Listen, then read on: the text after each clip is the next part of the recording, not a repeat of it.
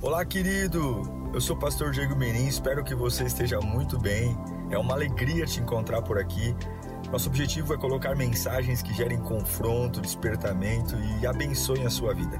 Em instantes você vai ouvir um sermão e eu espero de verdade que Deus fale com você. Se você puder também me siga nas minhas redes sociais, sempre estamos colocando conteúdos que gerem confronto e inspiração. Eu desejo um bom sermão para você e que Deus te abençoe sempre.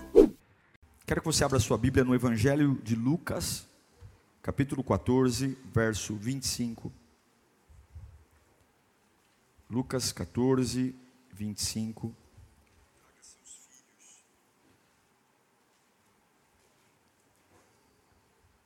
compartilhar aqui de novo a live. Peço que você que, tá, que pode faça o mesmo.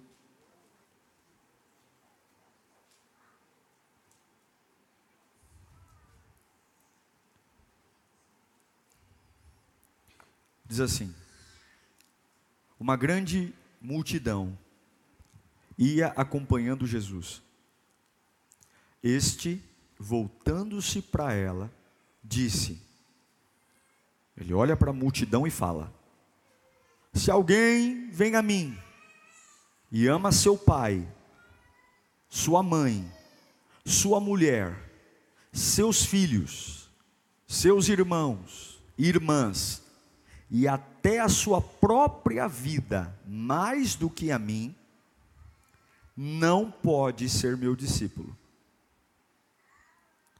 E aquele que não carrega a sua cruz e não me segue, não pode ser meu discípulo. Qual de vocês, se quiser construir uma torre, primeiro não se assenta, calcula o preço, para ver se tem dinheiro suficiente para completá-la? Pois se lançar o alicerce, e não for capaz de terminá-la, todos os que a virem rirão dele e dirão, ou dizendo: Esse homem começou a construir e não foi capaz de terminar. Vamos orar. Eu creio no poder da palavra, amém? Eu creio. Porém, remédio na mão não cura, tem que tomar. Essa palavra tem que entrar. Peça o Espírito Santo. A Bíblia diz que a letra sem o Espírito é morta. Ouvir a palavra sem o Espírito Santo é mera informação, mas com o Espírito Santo é vida. Pai, nós imploramos, fala conosco nesta noite, Senhor. Abre nossas mentes.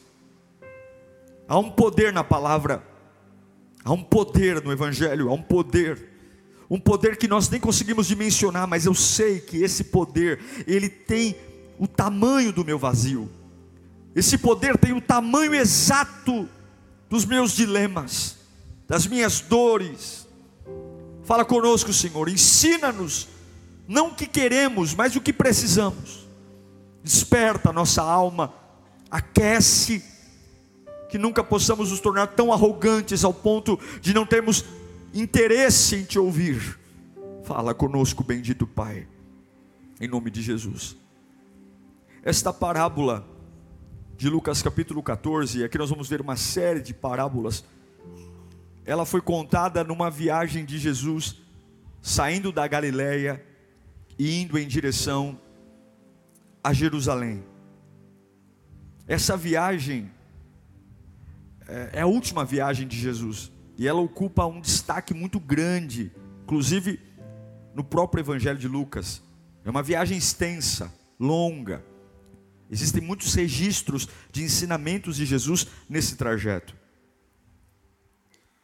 E uma coisa interessante é que nesse trajeto muita gente acompanhou Jesus. Muita gente.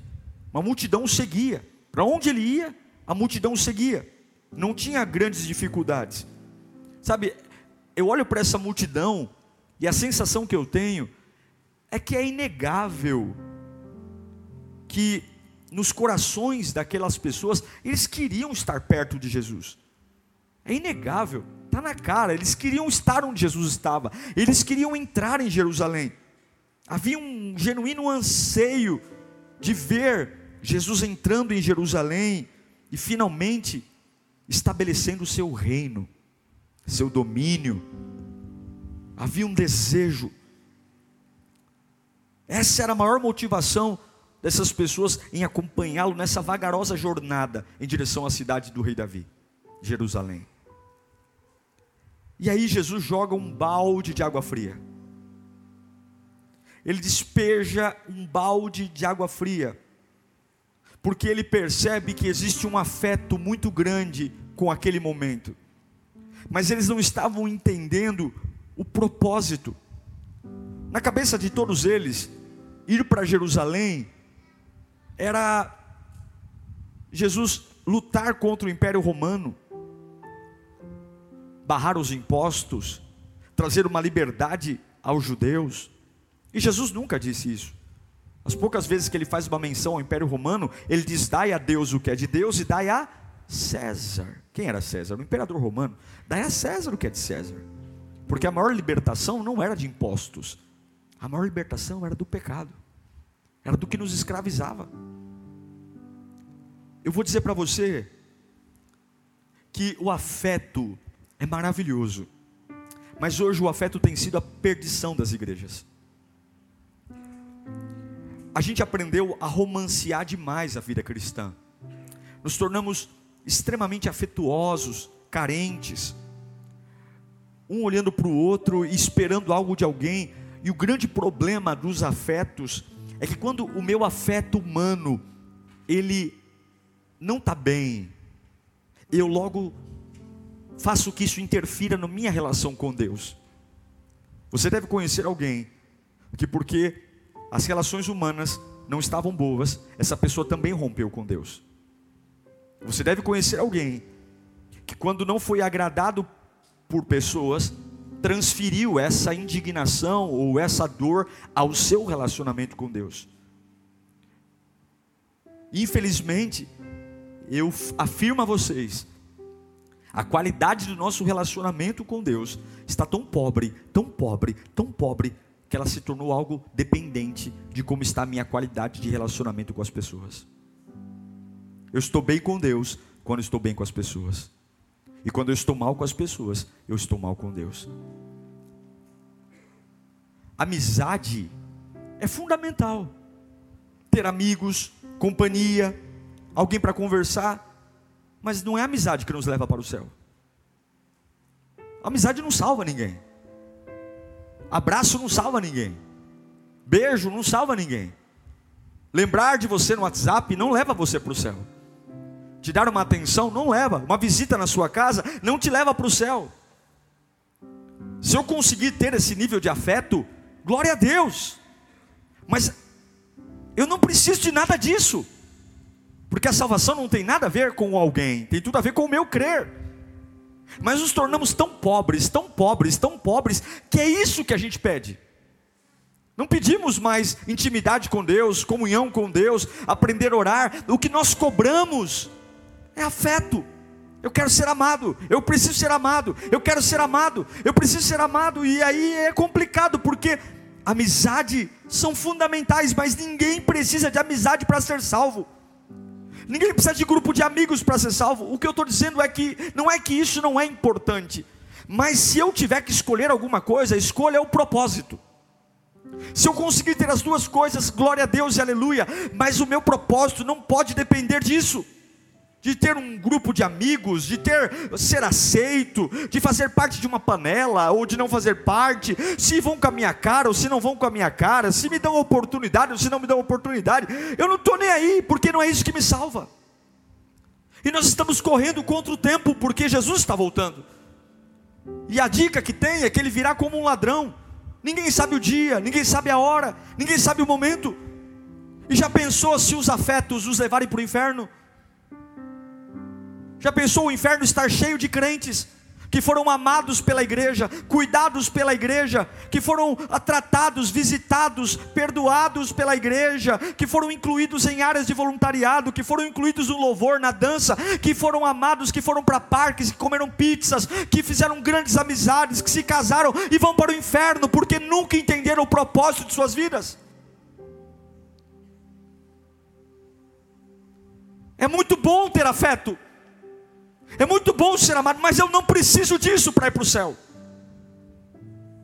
Eu não preciso. E o que nós vemos hoje é uma pancada de crente que não está nem aí para o seu propósito e fica pelos cantos da vida em lamúrias eternas, cobrando o afeto. Eu não preciso de carinho para ir para o céu. Eu não preciso de atenção. Eu preciso crer em Jesus. Eu preciso crer que Ele é o Senhor. E eu digo que esse é o maior pecado da igreja moderna. Querem tanto segurar as pessoas na igreja, querem tanto trazer as pessoas para dentro, que enchem-as de afeto, e não entregam a elas o propósito. Jesus era um popstar, meu. Jesus era uma celebridade.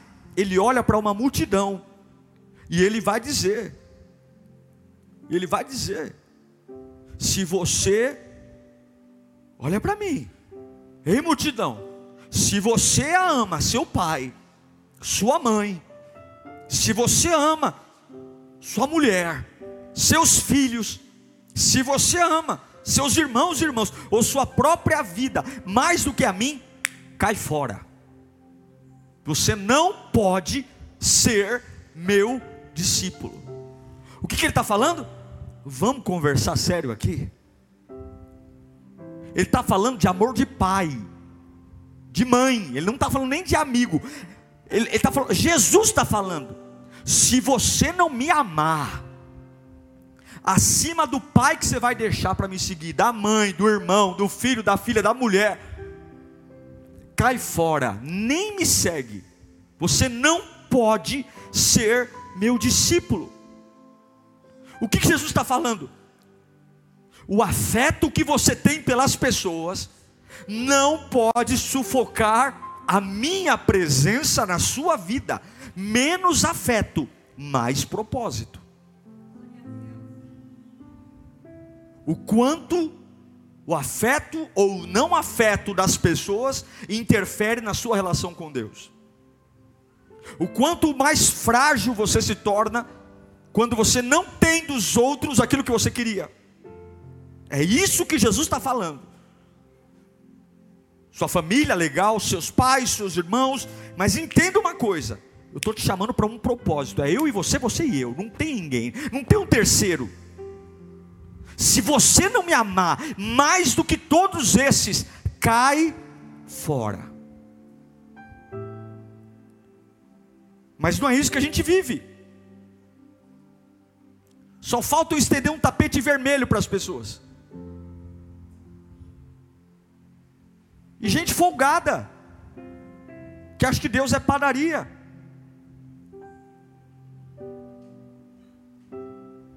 Eu não vim para a igreja para ter amizade. Se der para ter amizade, glória a Deus aleluia. Eu vim para a igreja para servir. E vim para a igreja para encontrar o meu Deus. O que eu estou querendo dizer é: não torne aquilo que não é importante mais importante do que aquilo que deveria ser importante. Pelo amor de Deus. Não, não ter afeto não nos levará para o céu. E eu tenho medo. Eu tenho medo de tomar decisões por pessoas. Eu tenho medo de ter a fé que as pessoas devem ter. E um dia Jesus olhar para mim e dizer: Você não tinha o direito de fazer aquilo com os meus pequeninos? Quantas vezes a gente fica cobrando afeto e não lembra do quanto o Evangelho custa? O quanto custa seguir Jesus?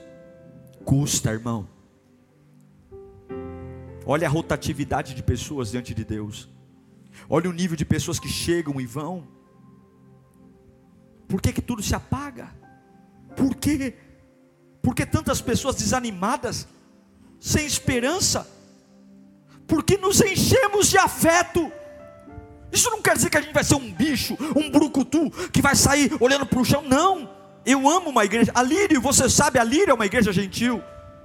A gente tenta fazer o que pode para tratar bem, para receber bem, para ajudar. Eu cobro isso dos voluntários, eu cobro isso dos líderes. Eu digo, recebam bem, porque todo culto é um grande culto, não pode ser um culto comum, porque se Jesus está num lugar, tem que ter algo especial. Mas eu não posso sobreviver disso. Se eu chegar um dia aqui e ninguém me der a paz do Senhor, se eu chegar um dia que todo mundo viverá as costas, eu não sou obrigado a ficar aqui, mas eu venho, culto, presto culto ao meu Deus e vou embora. O que Deus quer falar conosco é: há um custo de ser discípulo, e o custo é: cadê seu propósito? Por que, que a gente critica tanto aquilo que a gente deveria estar se lançando? Por que, que aquilo que deveria guardar, a gente agora joga fora? Porque não tem afeto, beijo, abraço.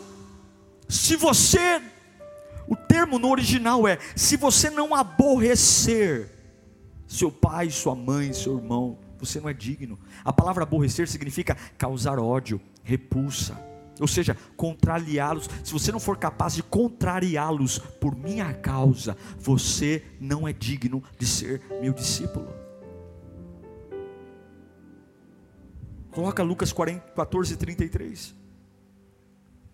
Da mesma forma, qualquer um de vocês que não renunciar a tudo o que possui, não pode ser meu discípulo. Tudo é um problema de expectativa. A gente chega diante de Deus com uma expectativa errada. É a mesma coisa, a gente compra um carro pensando muito mais no rolê do que nas 60 prestações que vão pagar. Não, né? A gente começa um namoro muito mais pensando nas carícias do que pensando em conhecer o outro para ver se presta, se não presta. Como Jesus olha para uma multidão e fala: Vocês estão pensando errado. Eu não vou reinar em Jerusalém como vocês acham. Eu não vou ser rei aqui nessa terra, nesse momento. Eu, eu vou lá para ser morto. Eu vou lá para. Vão me matar, vão me pisar, vão me humilhar. Vocês estão errados. E só aqueles que conseguem me amar mais do que os afetos humanos vão aguentar o tranco de me seguir. Quando Jesus pisa em Jerusalém, ao domingo de Ramos, já ouviu falar do domingo de Ramos? A igreja católica celebra. Toda uma cidade para, levanta os ramos, e Jesus entra em Jerusalém, no, montado num jumentinho, e todo mundo celebra. Uma semana depois, ele está morto. E cadê esse povo? Cadê esse povo que não foi na cruz? Eu garanto para você que muita gente que levantou o ramo para Jesus passar na entrada de Jerusalém foi estava na mesma plateia que gritou: solta o Barrabás, solta o Barrabás, solta o Barrabás. Porque nós erramos na expectativa.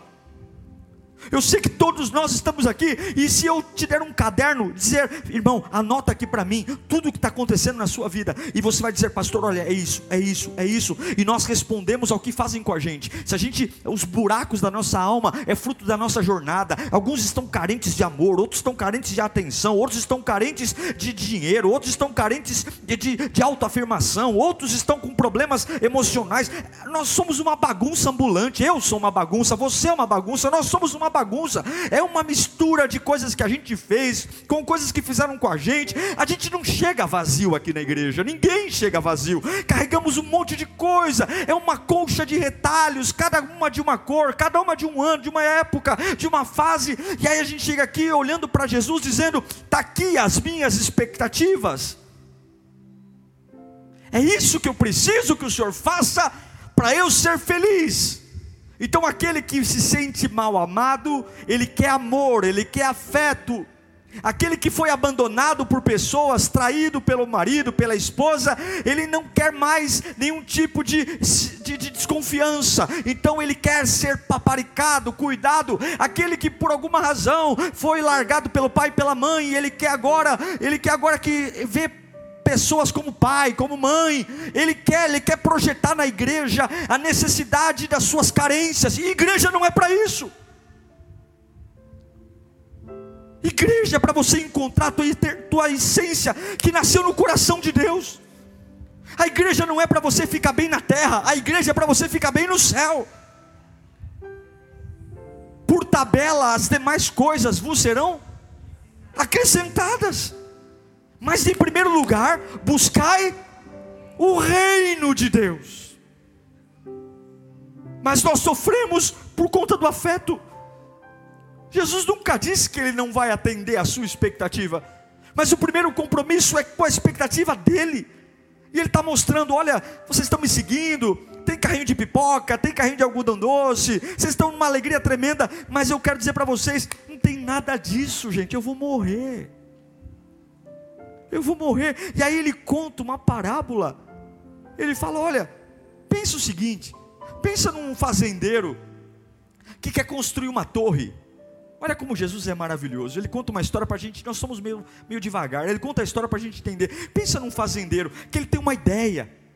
Eu vou construir uma torre. E essa torre é seguir Jesus, tá? Eu vou construir uma torre. Só que antes de construir a torre, o que, que ele tem que fazer? Ele pega papel, caneta, calculadora e ele vai calcular quanto custa para construir a torre. E logo depois de descobrir quanto custa, ele tem que saber se ele tem dinheiro se quanto custa, ele tem recurso. Porque se ele começar a construir, sem ter certeza que ele tem um recurso, aquilo que valorizaria a propriedade dele. Na época, os fazendeiros construíam torres para valorizar suas terras, colocavam ferramentas, colocavam o fruto da colheita. Então, uma propriedade valia três, quatro vezes mais que tinha uma torre. Porém, uma torre inacabada produzia efeito contrário. Ninguém queria uma fazenda com uma torre inacabada, uma torre em ruínas. Então, o que Jesus está falando? Antes de vocês começarem a abrir essa bocona cheia de dente, dando esse sorriso maravilhoso, dizendo: Eu sou um seguidor de Jesus, agora eu vou. Sentem e calculem o que eu peço a vocês. E vejam se vocês têm grana suficiente para bancar. E o que eu peço é: se vocês não amarem a mim, mais do que seu pai, sua mãe, sua mulher, seus filhos, vocês não têm grana para me seguir. Voltem para casa, mas não digam que são meus discípulos. Eu pergunto a você: em que nível está a sua relação com Deus? o quanto de afeto você precisa o seu propósito estar vivo. O quanto. O custo da torre é o custo de ser discípulo. Querer ser um discípulo sem calcular o custo é passar vergonha. É chegar na igreja dois meses e querer fazer tudo. Conta comigo sobe, desce, ajuda, chega cedo, vai embora de madrugada. Mas assim como o fogo de palha apaga, essa pessoa apaga porque ela, ela quer construir uma torre sem saber o quanto custa. E o que custa?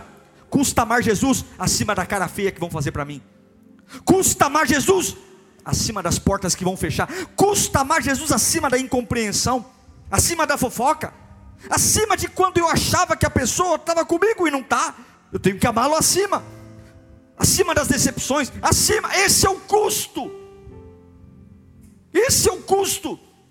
Na minha cabeça, Jesus entraria em Jerusalém e sentaria num trono do lado de príncipes e reis. E qual é o custo? Ele não entrou para sentar no trono, ele entrou para ser crucificado. O custo é amá-lo, mesmo quando ninguém me ama, mesmo quando ninguém me aceita, mesmo quando eu sou tratado como um cocô do cavalo do bandido. E eu não permito que isso interfira no meu propósito. Nós nos acostumamos demais com o afeto. Nós nos acostumamos demais, mas nós não viemos aqui, queridos irmãos, para recebermos as do as gôndolas do mercado e sairmos com as sacolas cheias de milagres. Nós viemos aqui para que em nome de Jesus ele seja exaltado. Você sabe qual é a finalidade de um milagre? Por que, que Jesus cura alguém? Ele cura porque tem corações tão duros, tão duros, tão duros, tão duros, tão duros, que só conseguem crer em Deus se veem. Mas Jesus diz para Tomé: Bem-aventurados são aqueles que não viram, mas creram. O maior milagre é alguém que não vê, não toca e não projeta nas pessoas o que só Deus pode dar. Só Deus pode dar. Eu quero ter uma vida valorizada. Eu quero ter minha vida valorizada. Eu quero que a minha propriedade seja valorizada. E eu vou colocar todo o meu dinheiro para construir essa torre, toda a minha energia. Pare de romancear a sua fé. Jesus diz: Qual é o homem que antes não senta para processar. Muitos querem ser pastores, porque olham para a plataforma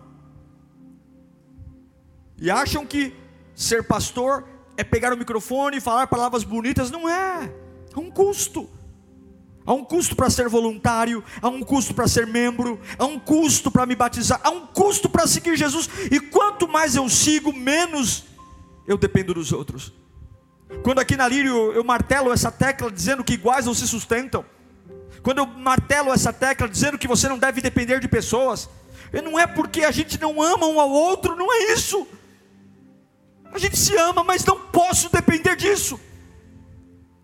Não posso. Quando na parábola da dracma perdida, a mulher chora dizendo que ela perdeu a dracma, há um valor no conjunto. O que, que ela faz?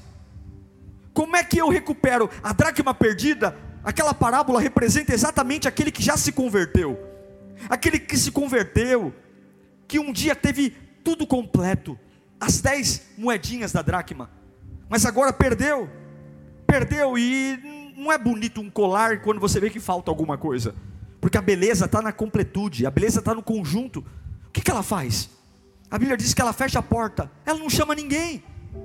Ela fecha a porta e ela pega a vassoura e ela começa a varrer a casa e achar o que perdeu. A parábola do filho pródigo fala do desviado, o camarada que foi, e ele tem que voltar sozinho. A parábola da ovelha perdida fala do crente, que é a ovelha, mas não consegue vir, não é porque está rebelde, não consegue voltar porque não consegue, porque não tem recurso, porque está doente, e aí o pastor vai buscar. E a dracma perdida fala do crente, que ainda é crente, mas está apagado, está morto, está morrendo, está agonizando, está desmaiado. Eu preciso de um gabinete com o pastor. Eu preciso de uma conversa. Eu preciso de um encontro com Deus. Você precisa fechar a porta, pegar uma vassoura e varrer a tua casa, porque o que você perdeu está em você. A hora que ela encontrou a, a dracma perdida, aí sim ela foi para o mundo e disse: Ó, achei. O quanto de afeto. E aqui eu quero dizer três coisas que são sua responsabilidade. Se você puder, anote isso. Anote o que eu vou dizer. Como é que eu vivo por um propósito e não por afeto? Primeira coisa, a escolha é sua. Escreva: a escolha é sua. É você que escolhe a sua vida. Jesus diz em Lucas 14, 27: É aquele que não carrega a sua cruz e não me segue, não pode. Não é vocês, é aquele que não carrega, é você que escolhe. Eu escolho estar na presença de Deus, eu escolho sair da presença de Deus, eu escolho desviar, eu escolho não desviar, eu escolho vencer a circunstância, eu escolho ser vencido pela circunstância, eu escolho renunciar tudo por amor a Cristo, ou eu escolho negociar minha fé, eu escolho ser moldado por Deus, ou eu decido permanecer teimoso, chato e crítico. A escolha é sua. Pegue sua cruz e siga-me. É a sua escolha. Mas quem vai comigo? Quem vai com você, pegue sua cruz e siga-me. Mas, pastor, eu não tenho apoio. Não tem outro.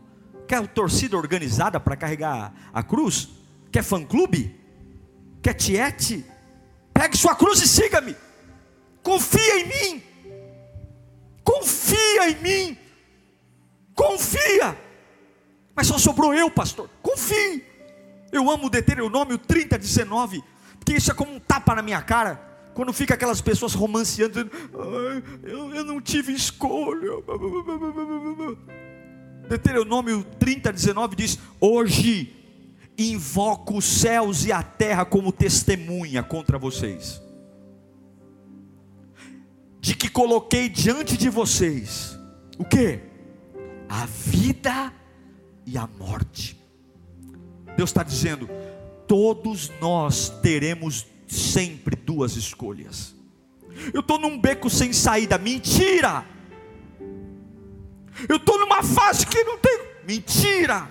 Eu invoco como testemunhas o céu e a terra, a vida e a morte, a bênção e a maldição. Agora escolham qual é o desejo de Deus? Escolham a vida, para que você e seus filhos vivam. A escolha é sua. Se você e eu dobrar o joelho e falar, ai Senhor, é o Adão. Ai Senhor, eu comi a fruta porque Eva. Deus vai dizer, cala a tua boca. Você acha que eu sou otário? Você acha que eu sou trouxa? Te dê livre-arbítrio, rapaz. Coloca a bênção, escolha, a escolha é sua. Eu tô, eu tô me esfriando por causa do fulano. Você está se esfriando porque você é um frouxo. Você está se esfriando porque você não tem propósito com Deus. Você está se esfriando porque você encontrou a igreja, encontrou pastor, encontrou amigo, encontrou colega, encontrou namorada, encontrou tio, primo, tia, encontrou dinheiro, encontrou curso, mas não encontrou Jesus. Porque o dia que você encontrar Jesus, você passa por cima do capeta, do inferno, de Satanás, porque Jesus é irresistível. Jesus é maravilhoso. Jesus é fiel, Jesus é eterno, Jesus é o Pai das luzes, Jesus é o que há de melhor. A escolha é sua. Ah, desde quando terminou meu relacionamento, desde quando eu terminei com aquela pessoa, eu nunca mais senti a presença de Deus. Toma vergonha na tua cara. Então quer dizer que se Jesus, para estar em você, você tem que estar namorando, dando as bitoquinhas? Desde quando eu fui mandado embora daquela empresa, eu me perdi na vida.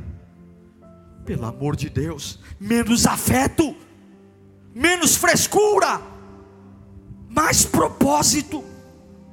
Confio no meu Deus. Está diferente do que eu imaginava, está diferente do que eu esperava. Mas eu não tenho problema em amar Deus mais do que minha mãe, meu pai, meu irmão, meu tio, minha tia, meu primo, meu dinheiro, porque eu quero ser um discípulo de Jesus. A escolha é sua. Dois. Você é o que você faz repetidamente. Você é o que você faz repetidamente. Jesus diz: em Lucas 14, 29. Pois se lançar o alicerce e não for capaz de terminá-la, todos rirão dele. Pois se lançar o quê? E não for capaz de terminá-la. Então não dá para eu fazer a fundação da torre e no outro dia e viajar. Eu tenho que fazer a fundação e no outro dia está onde? Eu estou lá colocando a primeira fiada de bloco. No outro dia estou fazendo o quê? Colocando a segunda fiada de bloco. No terceiro dia, eu estou lá, porque eu só vou acabar a torre se eu fizer e trabalhar com a torre repetidamente. É repetidamente. Eu começo pela fundação, mas eu não posso parar com a fundação. Todos os dias eu estou trabalhando na torre. É dia após dia. Eu não posso dizer que eu tenho uma casa, uma torre só porque eu coloquei a sapata no chão. Não, não. A torre só vai existir quando ela estiver terminada. Você está entendendo? Você está entendendo? Tem gente tirando férias de Deus, dizendo: Eu já fiz muita coisa. Até o dia que Jesus voltar, irmão, nós não podemos parar a construção da torre. Você só vai ter uma torre quando você olhar para ela e falar: Acabei ela. E ela só vai vai acabar quando o rei aparecer nas nuvens do céu e dizer: Venha, amada minha, venha, noiva minha. Eu não posso dizer que sou discípulo de Jesus por meia dúzia de atividade que eu faço. Eu não posso dizer que sou discípulo de Jesus porque eu frequento a igreja. Eu tenho que ser discípulo de Jesus porque repetidamente, todos os dias, eu continuo construindo a torre. Todos os dias eu sou um seguidor de Jesus. Eu tenho uma disciplina. Eu faço quando tenho vontade, eu faço quando não tenho vontade. Eu ponho os tijolos quando chove, eu ponho os tijolos quando está sol, eu ponho os tijolos quando neva. Eu não preciso da opinião das pessoas. Tem dia que vai ter alguém me ajudando pôr tijolo. Tem dia que todo mundo vai, vai, dar, vai dar um migué e não vai aparecer. E eu vou continuar colocando o tijolo, porque eu sou o que eu faço repetidamente. Comece a ter disciplina. Quer viver por propósito? Tenha disciplina. Você é o que você faz repetidamente. Você é bom naquilo que você faz todos os dias. Eu, eu não sei orar, não ora. Eu não sei adorar, não adora. Você é bom naquilo que você faz todos os dias. Todos os dias. Quer ser bom no espiritual, quer ser bom no sobrenatural, quer aguentar o que ninguém aguenta. Ore todos os dias. Veja o sobrenatural todos os dias. Quer ser bom no mistério? Fale mistérios com Deus todos os dias. Quer ser bom de Bíblia? Leia a Bíblia todo dia. Quer ser bom da pregação? Pregue todos os dias. Pregue para você, pregue para o papagaio, pregue para o cachorro. Sabe como quando, sabe qual foi meu laboratório de pregação? Meu laboratório de pregação, quando eu ia para a igreja, eu era moleque, pequeno. Eu chegava em casa, me trancava no banheiro, pegava o desodorante, ia para frente do espelho e ficava, e Deus, e pai, não sei o que, e não sei o que lá, e tá no espelho, tal, tal, tal, tal, não sei o que. Pegava o, o, o, o sabonete líquido e falava que era óleo ungido e tacava, em nome de Jesus, receba aí poder. E hoje eu vejo tudo que eu fazia com 9, 10 anos acontecendo realidade. Sabe por quê? Porque aquilo que você sonha, repetidamente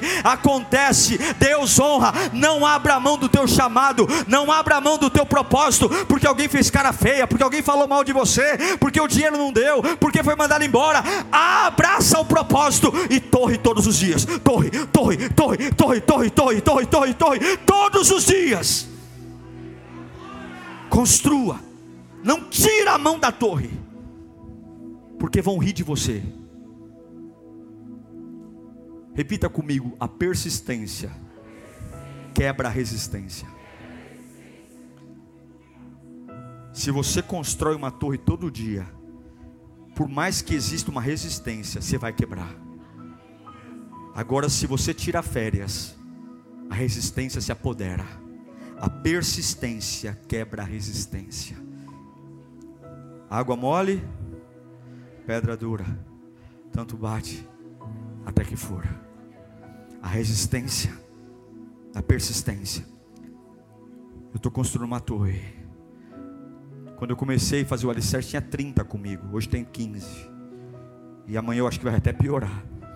Mas eu vou fazer todos os dias. Terceiro, escreva. Você tem que fazer e pronto. Você tem que fazer e pronto. Jesus diz em Mateus, em Lucas 14, 34: O sal é bom, mas se ele perder o sabor, como restaurá-lo? Não serve nem para o solo, nem para o adubo, e é jogado? Aquele que tem ouvidos ouça, ou seja, fica a dica. Ou seja, ser crente é bom, me seguir é bom, mas se não cumprir o propósito de salgar, não serve para nada.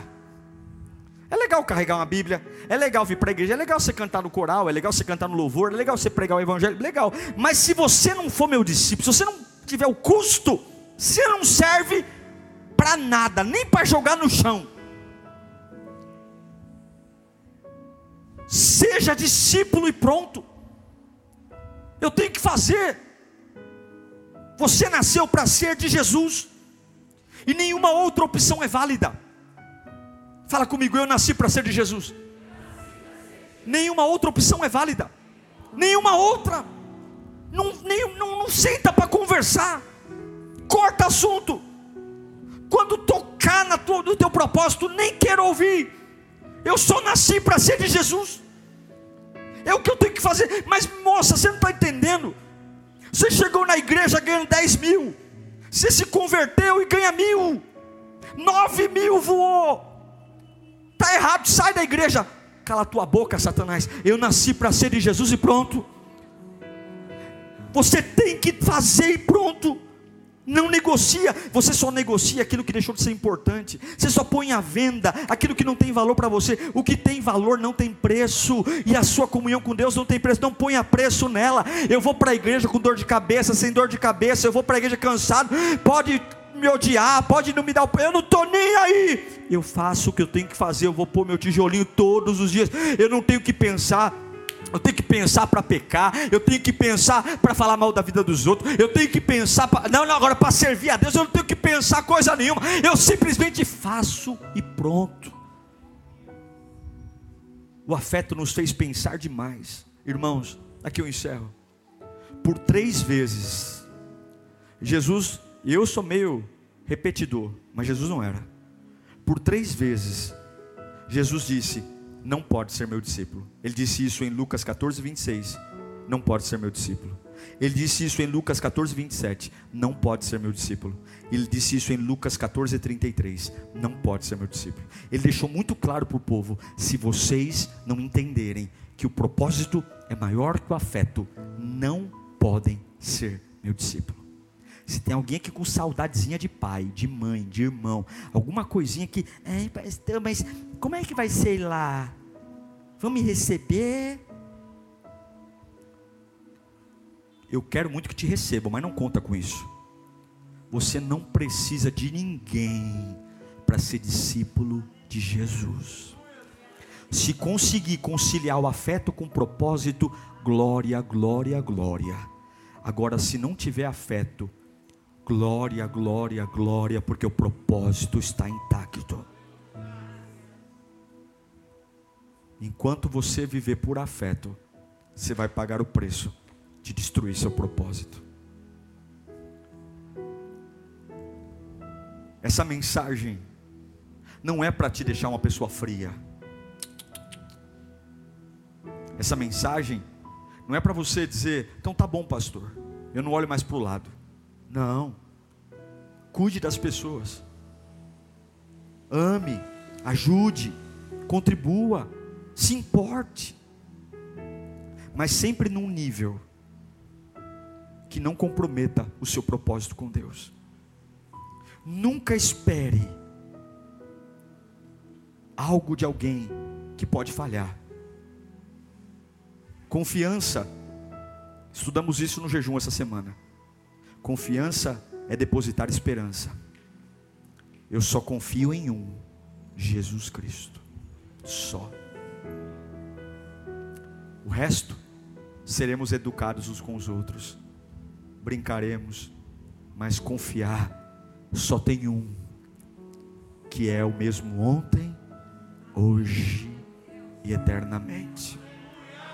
A Ele todo o meu afeto, aos homens todo o meu afeto, mas sem esperar nada em troca.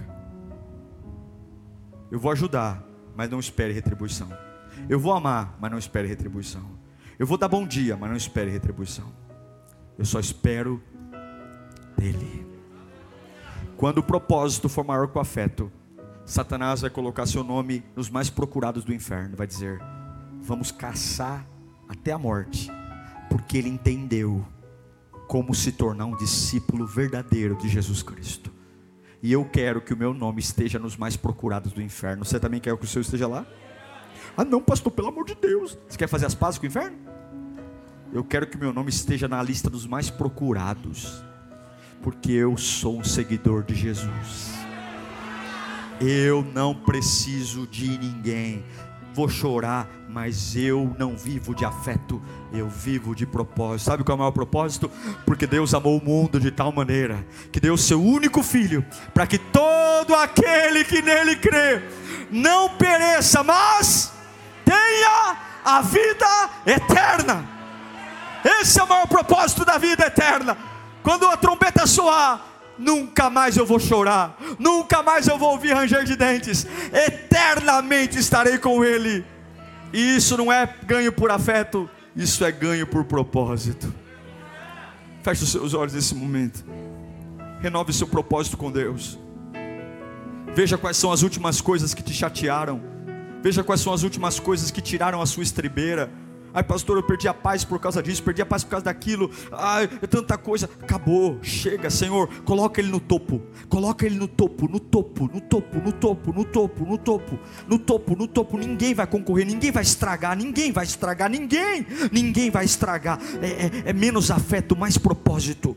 Ame, ame, ame, ame, ame as pessoas. Sim, ame, ame, cuide delas, se importe. Mas acima de tudo isso, são palavras de Jesus. Se você não amar teu pai, tua mãe, teu filho, tua mulher, teu marido, a você mesmo, se você não amá-los, menos do que eu, fica aí, sai fora, porque você não pode ser meu discípulo.